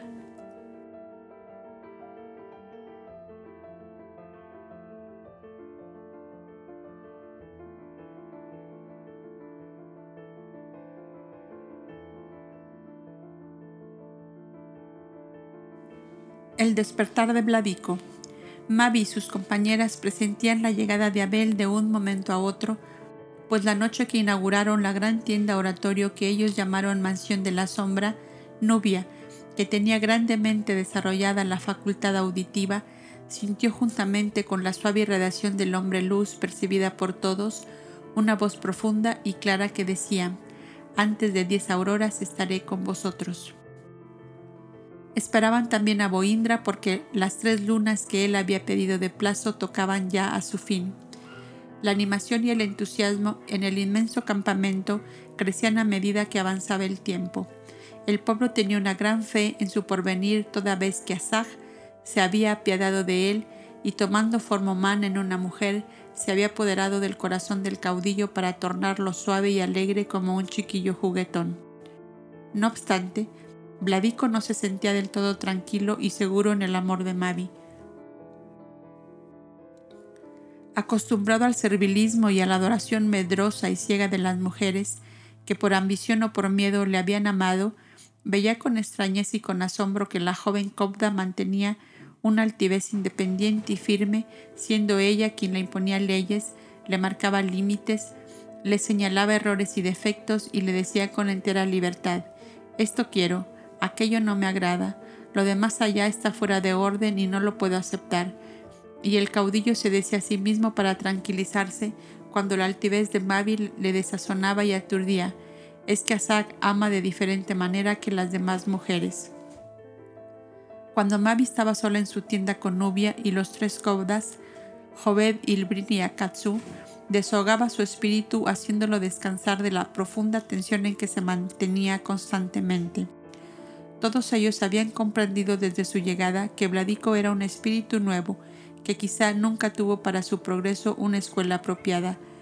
Era buena pasta para modelar, no obstante los ímpetus de su carácter variable y violento. Y ya que la eterna ley les había puesto junto a él, no debía ser para perder el tiempo dejándole continuar tal como era. Esto sería, observaba el anciano Elbrin, como si el Altísimo hubiera puesto en nuestras manos una piedra preciosa recién arrancada de la montaña y nosotros no quisiéramos tomarnos el trabajo de limpiarla y pulirla. Y si la misión de los cobdas es de forjadores de almas, forjemos y limpiemos esta que nos ofrece doble interés porque en pos de ella está un numeroso pueblo. Y asintiendo, Nubia como los demás, no cesaba la anciana de recomendar a Mavi que no demostrase ante el caudillo la menor señal de vacilación ni de timidez en el camino que habían emprendido desde su llegada. Esta mujer, valerosa y fuerte, que había luchado en su juventud con el salvajismo de un marido brutal y que había huido de su lado antes de dejarse esclavizar y vejar por él, que había arrostrado la soledad, la miseria y el hambre en pueblos extraños, con una hijita en brazos que solo contaba tres años, era una experimentada consejera para la joven Cauda en su actual situación. Y cada noche, en la reunión íntima que realizaban los cinco hermanos, añorando los días serenos y felices allá en sus, en sus santuarios amados, trataban de, de inyectar nueva energía y nuevo valor en el alma a veces desfallecida de la joven ante la dura y difícil prueba que su ley le había impuesto. Yo comprendo muy bien, decía ella franqueándose con sus hermanos, que Vladico ha conquistado mi simpatía y mi afecto y siento dolor de verle tan claramente sus muchos defectos. Y es debido a eso que es muy mezquina la satisfacción que siento en amarle. La felicidad en el amor debe estar cuando el ser amado encierra todas las perfecciones y por eso me explico muy bien la locura de amor de Surima para con mi hermano Abel. Es así a la verdad, contestaba Joved, pero debes comprender, Mavi, que Abel es uno en esta tierra y que, y que los que se le parecen son poquísimos y raros. Pues uno de esos pocos y raros hubiera hecho la completa felicidad de Mavi, añadía Katsu, comprendiendo el lugar vacío que dejaba Vladico en el corazón de la joven Kobda. Justamente, decía ella, querría un Vladico con menos defectos de carácter, con más dominio de sí mismo y con una noción más clara de la verdadera belleza que es a la vez bondad y justicia. Hijita, eso sería si su espíritu fuera viejo en revolución y hubiese tenido en esta existencia un cultivo como el que la bondad eterna nos ha concedido a nosotros, decía Nubia, tratando de animar a su joven hermana. Debemos pensar que Vladico no se ha educado en un santuario Kobda, ni ha tenido instructores como Tubal, Adonai o Boindra, ni madres espirituales como Solania, Merik, Bada o Elisa. El pobrecillo ha nacido y crecido como un espino a la orilla de un arroyo y sus torcidas ramas ya endurecidas nos cuestan grandes esfuerzos para enderezar y no podemos quejarnos con justicia, añadía Joved, porque lo que hemos conseguido de él en beneficio del pueblo que lo rodea es un verdadero triunfo. Tanto Nubia como los tres cobras compañeros estaban persuadidos de que era una ruda labor llena de sacrificios la que su propia ley imponía a Mavi, conociendo ya sus anteriores vinculaciones con el espíritu del joven caudillo. Por eso, conscientes de su deber, y conocedores a fondo de las leyes inmutables que rigen la evolución de las almas, las expiaciones, las compensaciones, la justicia exigida y cumplida por el ser que quiere y anhela su depuración y su progreso, trataban de ayudar eficientemente a la joven a llevar a feliz término la regeneración de Vladico y la elevación moral de su pueblo. Sabían asimismo que Asaj era uno de los más entusiastas espíritus de la alianza, era el guía del pueblo circasiano, cuya educación encomendaba a sus compañeros encarnados entre los cobras. Cómo desligarse, pues, de aquella tarea sin claudicar de los deberes sagrados impuestos por su gran alianza con el hombre luz. Y estas íntimas confidencias terminaban casi siempre con esta resignada frase de Mavi. Iris, que profanó y traicionó un día el puro y santo amor de Antulio, no puede merecer todavía la felicidad en el amor. Presiento que no será en esta tierra, sino cuando terminada mi tarea en este globo, pueda tornar a mi Venus sembrada de rosales y de lirios. Así es, hija mía, asentía Ilbrin y los demás caudas. Aquí no somos más que sembradores y podadores de nosotros mismos y de los demás, y abrir surcos entre piedras y cortar ramas endurecidas es una ruda labor. La llegada de Abel y de Boindra en días consecutivos tuvo la virtud de envolver a Mavi y sus compañeros en una aureola radiante de felicidad. El alma de los cobdas desbordaba de dicha y a Bladico no le pasó desapercibida la íntima felicidad de Mavi cuando el cobda rey la estrechó con amor paternal en sus brazos acariciándola con gran ternura como a una hija inmensamente amada. Yojevan, Yojevan, había dicho Boindra abrazándola. aún me sirve fuerte y sano el cuerpo que me brindaste para cumplir los encargos de la eterna ley. Abel la abrazó también llamando a la hermana, y ambos jóvenes parecían de verdad retoños de aquel viejo roble en quien los años pasaban sin dejar huella ni rastro. El Cobda Rey no representaba más de unos 45 años y estaba casi llegando a los 60, como si el inmenso amor que le rodeaba y su mismo amor le rejuvenecieran constantemente. Vladico se quedó como deslumbrado, tenía ya una nueva claridad en su espíritu y pudo apreciar la gran superioridad de Boindra, la divina suavidad de Abel. ¿Qué soy yo al lado de estos hombres que parecen dioses? se preguntaba tristemente. Soy como un escarabajo y no creo que Mavi llegue jamás a amarme de verdad. Para ella debo valer menos que un sucio y escuálido corderillo abandonado de su madre. Y se hundió de nuevo en una hosca tristeza llamó a Joved y le dijo que le reemplazara en cumplimentar a los ilustres huéspedes, que eran libres de hacer cuanto quisieran en obsequio de ellos, pero que tuvieran bien a excusarle porque no se encontraba con ánimos para fiestas, y sin querer dar explicación alguna, se había encerrado en su tienda triste y silencioso. Pero, habéis olvidado, díjole el Cobda, que ellos han venido a presenciar vuestras nupcias con nuestra hermana Mavi. El caudillo nada contestó, y aún dio señales de haber oído. Si es que habéis resuelto dar marcha atrás en los designios que teníais, decidlo, y resolveremos lo que sea propio del caso. Volvió a insistir Joved, pero con igual resultado, el silencio. Entonces evocó a sus alianzas espirituales, concentró hacia la eterna luz todas sus fuerzas mentales y esperó unos momentos.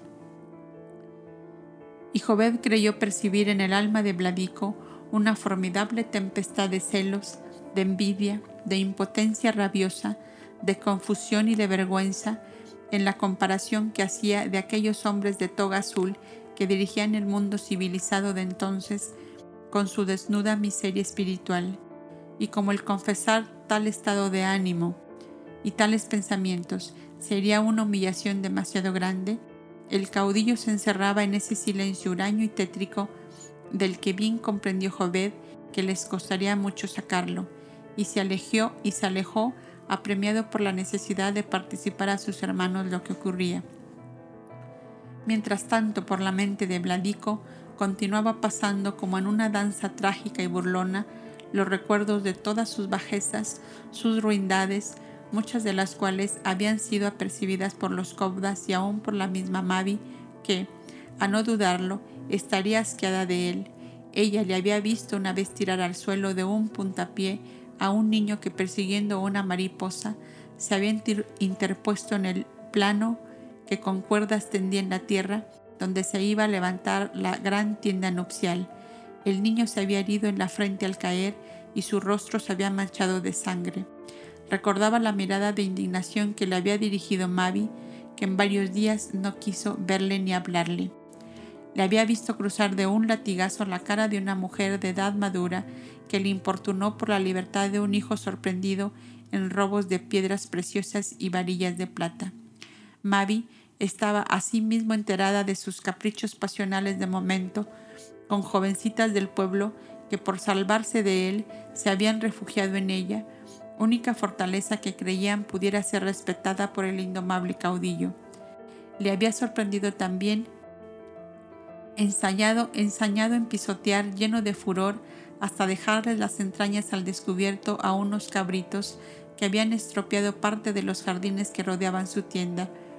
Y estos recuerdos y otros y otros continuaban pasando por su fantasía como si fueran fantasmas burlones que se presentaban para afrentarle y avergonzarle. Oh, no había duda, Mavi debía tenerle asco como a un sucio reptil y acaso esperaría para rechazarle formalmente la llegada del Tidalá, que vendría acaso seguido de una invencible legión de arqueros. ¿Qué podía la joven encontrar en él digno de ser amado si él mismo se reconocía como un fardo de ruindad y de miseria? Y lo peor era que hasta ese momento él no se había percibido de ello. Oh, qué daño le había hecho la dulce majestad de Boindra el Rey, que parecía irradiar de su mirada de su persona, de todo su aspecto exterior, una grandeza sin vanidad, una superioridad sin orgullo.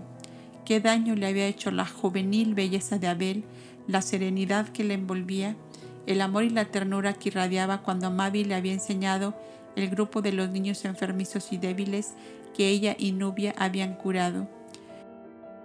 Y tan pronto se sentía inclinado a humillarse en su propia miseria ante aquellos hombres que le parecían dioses, como le atenazaba el deseo de humillarles descubriéndoles en faltas que los dejaran a su propio nivel, y entonces se tornaba feroz y parecía un chacal con las fauces abiertas. Oh, decía, con temblorosa y sorda voz que sólo escuchaba él mismo, si yo pudiera enredar a esos dos semidioses con algunas de nuestras más bellas adolescentes, y que una resbalada oportuna amortiguara la admiración de Mavi para ellos, que al fin y al cabo demostrarían ser de la misma pasta que yo. Y la espantosa vibración de sus propios pensamientos iba sobrecargando más y más de pesados efluvios la tienda de Bladico, que para un sensitivo y vidente habría presentado el horrible aspecto de una cueva poblada de repugnantes dragoncillos, de sátiros asquerosos, de feroz alimaña inmunda y destructora. Y extenuado y febril, vencido en aquella lucha feroz que él mismo provocaba y agrandaba con sus bajos pensamientos, el infeliz caudillo se dejó caer sobre su tarima de reposo, presa de horribles convulsiones. Sus servidores llamaban a la puerta de la tienda, pero él no les oía. En cambio, sentían bien claramente su respiración fatigosa, sus quejidos ahogados y a veces palabras maldicentes que les eran bien conocidas cuando el amo estaba con los malos genios según ellos decían. La tienda estaba cerrada por dentro y ¿quién se atrevería a entrar? No había más amparo que Asaj, la maga azul que había ahuyentado los genios del mal de que antes estuvo poseído su señor, y a ella acudieron. La joven departía dulcemente con Boindre y Abel, se había sentado en una piel a los pies del Cobdarrey y se hacía referir todo lo concerniente a, e, a Evana, a Ada, a Adamú, a todos sus hermanos y hermanas de la paz. De Abel recogía las más hermosas referencias de su hermana Elia, de su madre ya desaparecida del plano físico, de su entristecido padre, del amor del pueblo nummaquiano para su joven reina. El caudillo circasiano había desaparecido de su horizonte mental ante el esplendoroso desfile de imágenes de amor y de belleza que las narraciones de Boindra y Abel iban presentando a su ardiente imaginación. Nubia y los cobdas que los escuchaban también enternecidos, llenos de ventura y de alegría, cooperaban a formar entre tan profundos y bellos pensamientos una atmósfera de fluidos sutiles, suaves, dulces, plenos de amor y de entusiasmo por el florecimiento exuberante de la fraternidad humana que bebían hasta la embriaguez a través de aquellos relatos. El mismo Joved, que vino amargado por el silencio de Bladico, se fue sumergiendo insensiblemente en aquella suave atmósfera de amor y de quietud, y embebido en los relatos de Boindra y de Abel, acabó por olvidar también la tempestad interna de Bladico. La llegada de los siervos del caudillo con el anuncio de lo que ocurría les bajó súbitamente de aquel elevado plano espiritual en que se habían colocado al influjo poderoso de los pensamientos más bellos, grandes y puros. Mavi palideció intensamente y por todas las fisonomías pasó como una ráfaga de amargura que por ser inesperada resultaba más inoportuna. Oh, dijo por fin Mavi con tristeza, no podía faltar una pincelada sombría en el hermoso cuadro que nos estabais pintando. Estamos en la tierra, hija mía, le contestó Boindra, y no en Venus, a donde con el pensamiento nos habíamos transportado. No te acobardes que no es nada. De seguro esto obedecerá a que nuestro horizonte mental ha chocado demasiado bruscamente con el que rodea a Bladico, o ha despertado en él pensamientos recelosos y desconfiados. A lo mejor se figura que vengo aquí a subyugarlo valiéndome del amor que te profesa. Vamos allá si es que tienes poder para mandar abrir su tienda en contra de su voluntad. Y Boindra, seguido de Abel, y los demás caudas, Se encaminaron a la tienda del caudillo que aparecía rodeada de servidores, hombres y mujeres con el espanto reflejado en sus semblantes. Forzad la cerradura, ordenó Mavi a uno de los esclavos.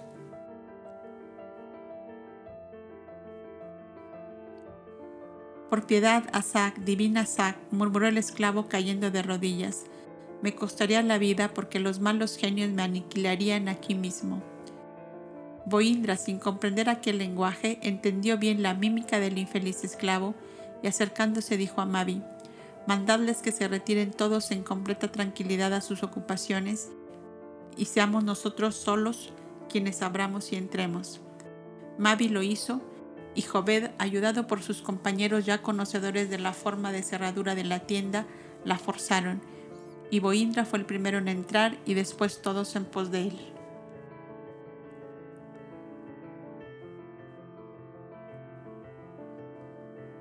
Formaron cadena mental en torno de la tarima en que Vladico se agitaba y retorcía, presa de horribles convulsiones, y despejaron así el ambiente, con lo cual el enfermo fue tranquilizándose poco a poco.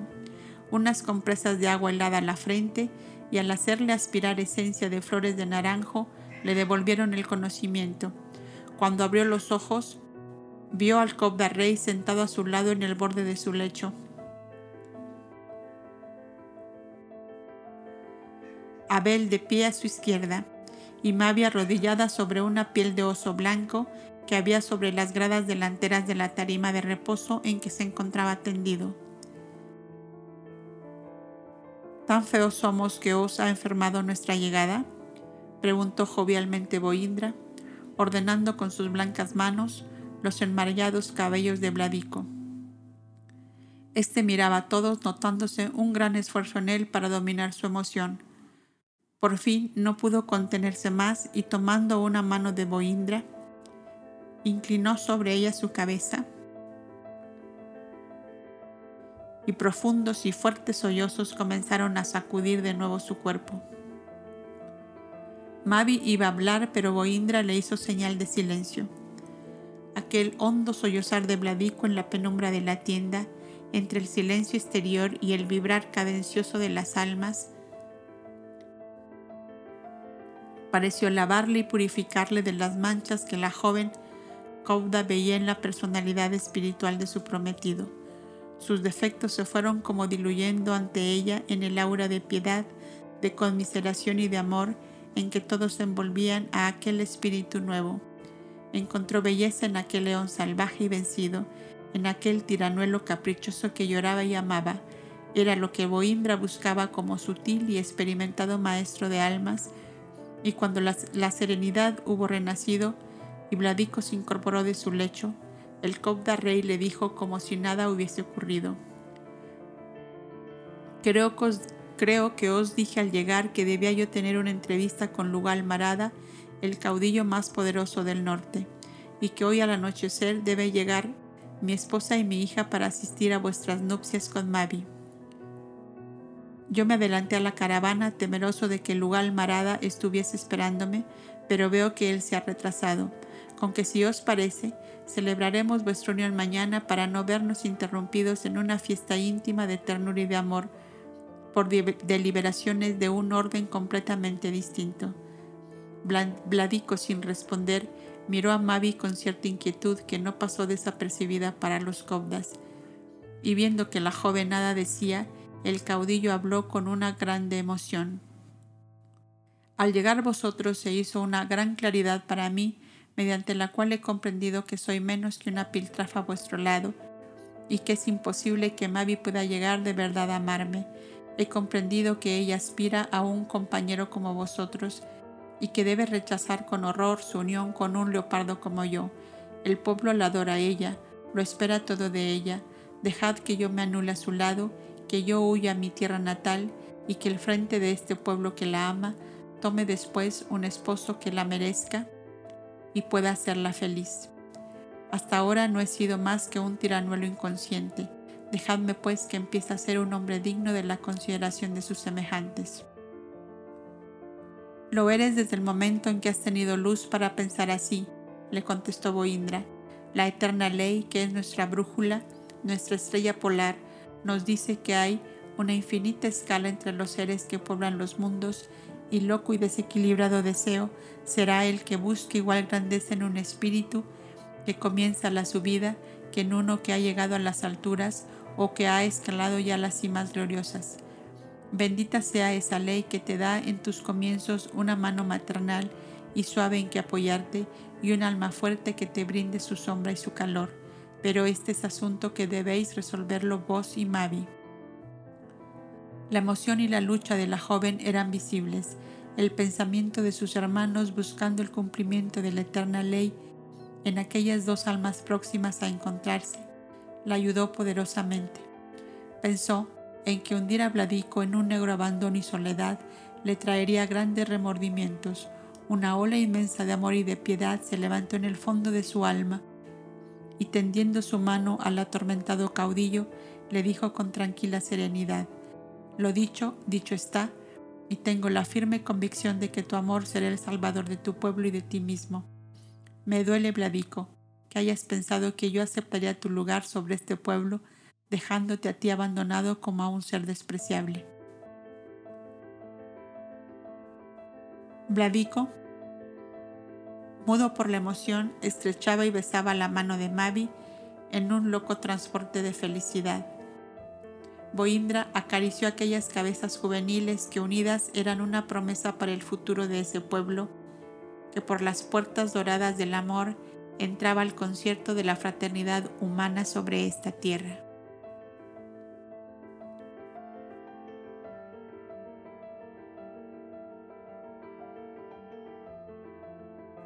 Espigas de trigo. El pueblo circasiano estaba de fiesta. Era el final del estío y una tibia temperatura saturada de olor de frutos maduros y de espigas doradas parecía reanimar más y más la desbordante alegría de aquella multitud. Las cosechas ya recolectadas habían facilitado seguir la tradicional costumbre del país de adornar las mujeres con espigas de trigo y cerezas maduras en la celebración de bodas suntuosas. La llegada de, Ada y Evana al caer la tarde con algunos cobdas venidos de Negadá y de La Paz para cooperar a la educación moral de ese pueblo, fue una explosión de dicha y de júbilo que partiendo del corazón de la maga azul pareció inundar a aquellas gentes para quienes había terminado, una vez por todas, el largo invierno a que les condenara la tristeza huraña del Shif. Una estrondosa salva de aplausos, de bendiciones y de augurios se dejó oír ensordecedora cuando Boindra y el Shif corrieron las cortinas de los doseles que cubrían el elefante en que llegaban a Dayevana. ¿Cómo serían la reina y la madre de la maga azul? El pueblo estallaba de curiosidad. Al gran rey de naciones ya lo habían visto en toda su dulce y suave majestad, acariciando los chiquitines de cabellos dorados y haciéndose repetir sus nombres. Oh, aquella reina y aquella madre debían ser algo digno de todos los magos azules que iban resultando fantásticamente grandes y benéficos para el pueblo circasiano, hecho al látigo, al terror y a la esclavitud. Por indicación del Shif, se adosó al flanco izquierdo del elefante una gran escalera tapizada de pieles para que Ada y Evana descendieran. La túnica azulada, el velo blanco de Ada ondulado por el viento, y sus largos cabellos rubios hacían de ella la verdad como una dulce y suave visión radiante de paz y de amor que aparecía entre cortinas de púrpura bajando del elefante. Evana buscaba con los ojos a su hijo sin ver otra cosa de cuanto le rodeaba y sin comprender las extrañas aclamaciones que el pueblo le prodigaba. Abel y Mavi se arrojaron juntos entre sus brazos al mismo tiempo que Boindra presentaba el Shif a su amada reina, a quien habían obligado a sentarse en la tarima portátil para ser llevada a la tienda. Los hombres se acercaron en tumulto para cargar la tarima engalanada de cintas y espigas de trigo. Con Evana y las otras caudas quisieron hacer lo mismo, pero la madre era demasiado feliz apoyada en el brazo de su hijo y acariciada por Mavi que creía soñar viendo en torno suyo a aquellos a quienes había creído separados para siempre. La gran tienda que se les había preparado estaba a pocos pasos. pero el tumulto del pueblo que quería verles de cerca obstaculizaba de tal modo el camino que fue necesario que el chief, subido sobre una de las tarimas, les prometiera que dentro de breves momentos serían todos recibidos por los huéspedes y podrían verles y hablarles a satisfacción. Y el pueblo cantaba en su extraña lengua los cantares de sus lejanos días de gloria y de dicha, cuando celebraban las bodas de sus caudillos o el nacimiento de sus hijos. Y como fuera constantemente repetida la frase Asaj, Asaj, seguida de otras incomprensibles palabras, Evana interrogaba a Mavi sobre su significado es que estas gentes se figuran que los hombres y mujeres de vestido azul somos genios tutelares de su raza, porque el guía espiritual de este pueblo fue Asaj, un hermano de la alianza encarnado en una mujer hace muchos siglos, y ellos han dado en asegurar que esa mujer soy yo. Esto explicaba a Mavi, ya entrando en la gran tienda destinada a recepciones. Ada había sido bajada ya de la tarima y departía con Boindra y el Shif que ya hablaba con bastante corrección el lenguaje de los cobdas. La familia estaba por fin reunida. Nubia sentía disminuir el peso de sus responsabilidades viendo cerca a Ada, a Evana y las tres cobdas del Santuario de la Paz que venían a compartir sus tareas. Un heraldo había anunciado al pueblo mediante la bocina de oro usada para estos casos que, a la aparición de la luna llena, se celebrarían las nupcias del Shif con Asak y que se retirase tranquilo a descansar porque aún faltaban algunas horas. Fácil será al lector suponer lo variado de las conversaciones y los comentarios entre la familia Cobda allí reunida. Qué de cosas había para comunicarse mutuamente. Joved y los ancianos Silbrini y Akatsu, al igual que Nubia, respiraban con ansia el ambiente fraternal de aquella hora después de tan rudas y crueles batallas con la ignorancia, la maldad y la inconsciencia de los seres parecíales un sueño doloroso y terrible cuanto había ocurrido y que un nuevo cielo iluminado por múltiples iris de paz y de dicha les envolvía fortificándoles y rejuveneciéndoles. O nosotros nos hemos trasladado a la paz, o la paz ha venido hasta aquí, decía graciosamente Nubia, encantada de verse de nuevo entre aquellos seres que eran como el alma y la vida en aquel amado santuario nido de tanta belleza y de tan tiernos amores. Mientras tanto, Boindra y el Shif al otro extremo de la gran tienda hablaban en voz baja entre rollos de papiro y láminas de cobre que examinaban y estudiaban detenidamente. El Cobda Rey explicaba los puntos de la ley de la Gran Alianza y se hacía explicar de Bladico las leyes de su país. Mavi es mi hija, le decía, porque debe saber, puesto que ha sido instruido en nuestra ley, que para los cobdas hay filiaciones y vínculos más fuertes que los de la sangre, y son los del espíritu que sobrevive a la materia y que perdura más que la luz de los astros que nos dan vida y calor. Y estoy en el deber de asegurar para ella y para el pueblo que la recibe toda la tranquilidad estable y duradera que hace la dicha de los pueblos y el cumplimiento de sus misiones respectivas en el concierto de la civilización. Vladico se sentía a su vez satisfecho y feliz de que Asak, como él decía, no era de una raza inferior, sino que venía de estirpe de reyes y de dioses. Su madre había sido reina de Nummaki y el país de las esmeraldas y de los granados había visto la grandeza de sus antepasados durante innumerables siglos. El Tidalá, el Tidalá de la Gran Alianza la llamaba su hija y se la entregaba como esposa. Podía él soñar con una dicha y una posición superior a lo que su destino le brindaba? Por encima de toda la grandeza material en que piensas, le dijo de pronto Boindra, está la realeza del amor cuando es verdadero y está exento de egoísmo. Si el amor a Mavi te ha hecho justo y bueno, es un santo amor. Cuida de mantenerle en el sagrado altar de tus cultos, porque él te hará dominador de ti mismo y de todas las cosas que se opongan en tu camino hacia el cumplimiento de tu destino. Boindra dio dos palmadas llamando a los cobdas agrupados en torno de Ada y Evana. Venid todos, añadió el cobda rey, porque todos debéis saber y conocer el triunfo del Shif en este día trascendental de su vida. Vladico leyó lo que él mismo había escrito en un papiro a la vista de Boindra. Ante el altísimo Dios de los cobdas, declaro que le reconozco como el único Dios verdadero a quien adoro y haré adorar de mi pueblo Hago mía la ley de la gran alianza que destruye la injusticia y haré reinar el amor que iguala y une a todos los hombres.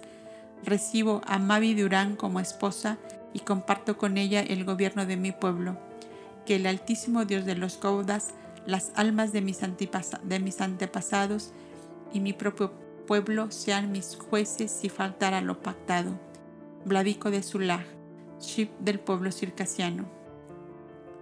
Jové sacó allí mismo varias copias, pues según la costumbre debían tener una los padres y hermanos de los desposados, una debía ser enviada a Iber, otra a Elia Mavi y la joven reina de Nummaki, otra debía quedar en manos del Shif y el original en poder del Tiralá del Éufrates y del Nilo jefe de la gran alianza de pueblos civilizados y libres en que entraba ese día el pueblo circasiano.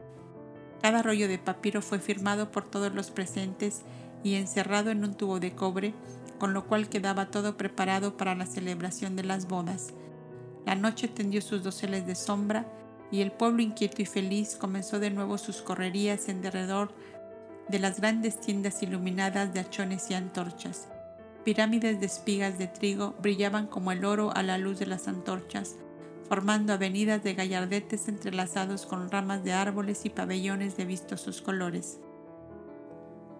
Se esperaba ansiosamente la aparición de la luna llena, y cuando ésta se levantó como una esfera de plata en el bruñido azul de los cielos, un inmenso clamor resonó por los aires y una lluvia de espigas de trigo enlazadas con cintas azules y rojas cayó sobre la gran tarima cubierta del amplio dosel que habían levantado frente a la tienda nupcial para que el pueblo presenciara la unión de Vladico y de Mavi, la nueva Saj que el dios de los Kobda les ofrecía como un eterno augurio de paz y de felicidad. Vladico de pie, solo en lo alto de la tarima, cubierto con la amplia capa de piel blanca de las grandes solemnidades, y apoyado sobre la vara de plata terminada en una cabeza de águila, supremo símbolo de su autoridad y de su raza, esperaba.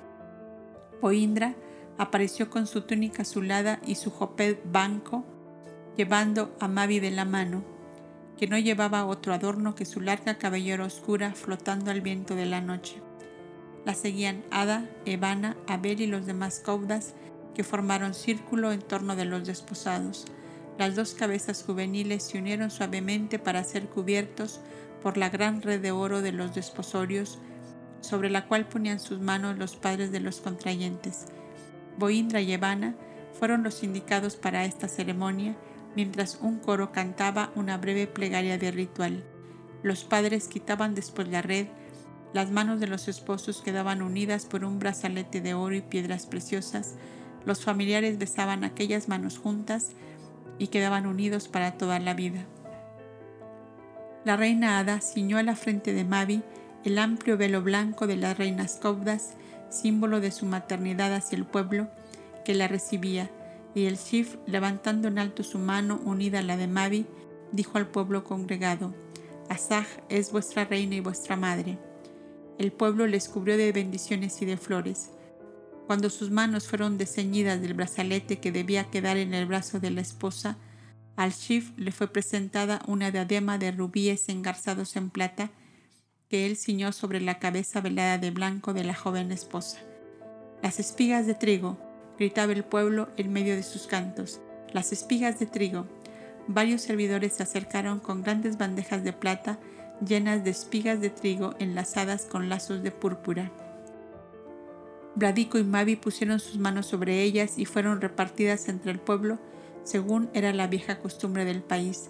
Entonces, un inmenso coro de jóvenes mujeres cubiertas de velos color de rosa entonaron un cántico al son de cítaras y laúdes, dando vueltas pausadas y lentas en derredor de la tarima nupcial, mientras los jóvenes desposados recibían el beso fraternal de sus familiares y de sus íntimos y las espigas de trigo seguían derramándose sobre aquel pueblo que la recibía como símbolo de la abundancia y de la paz que esperaban, viendo a su Shif unido para siempre a la maga azul, al adorable Asaj que les había traído en los pliegues de su túnica azulada la justicia, la libertad y el amor.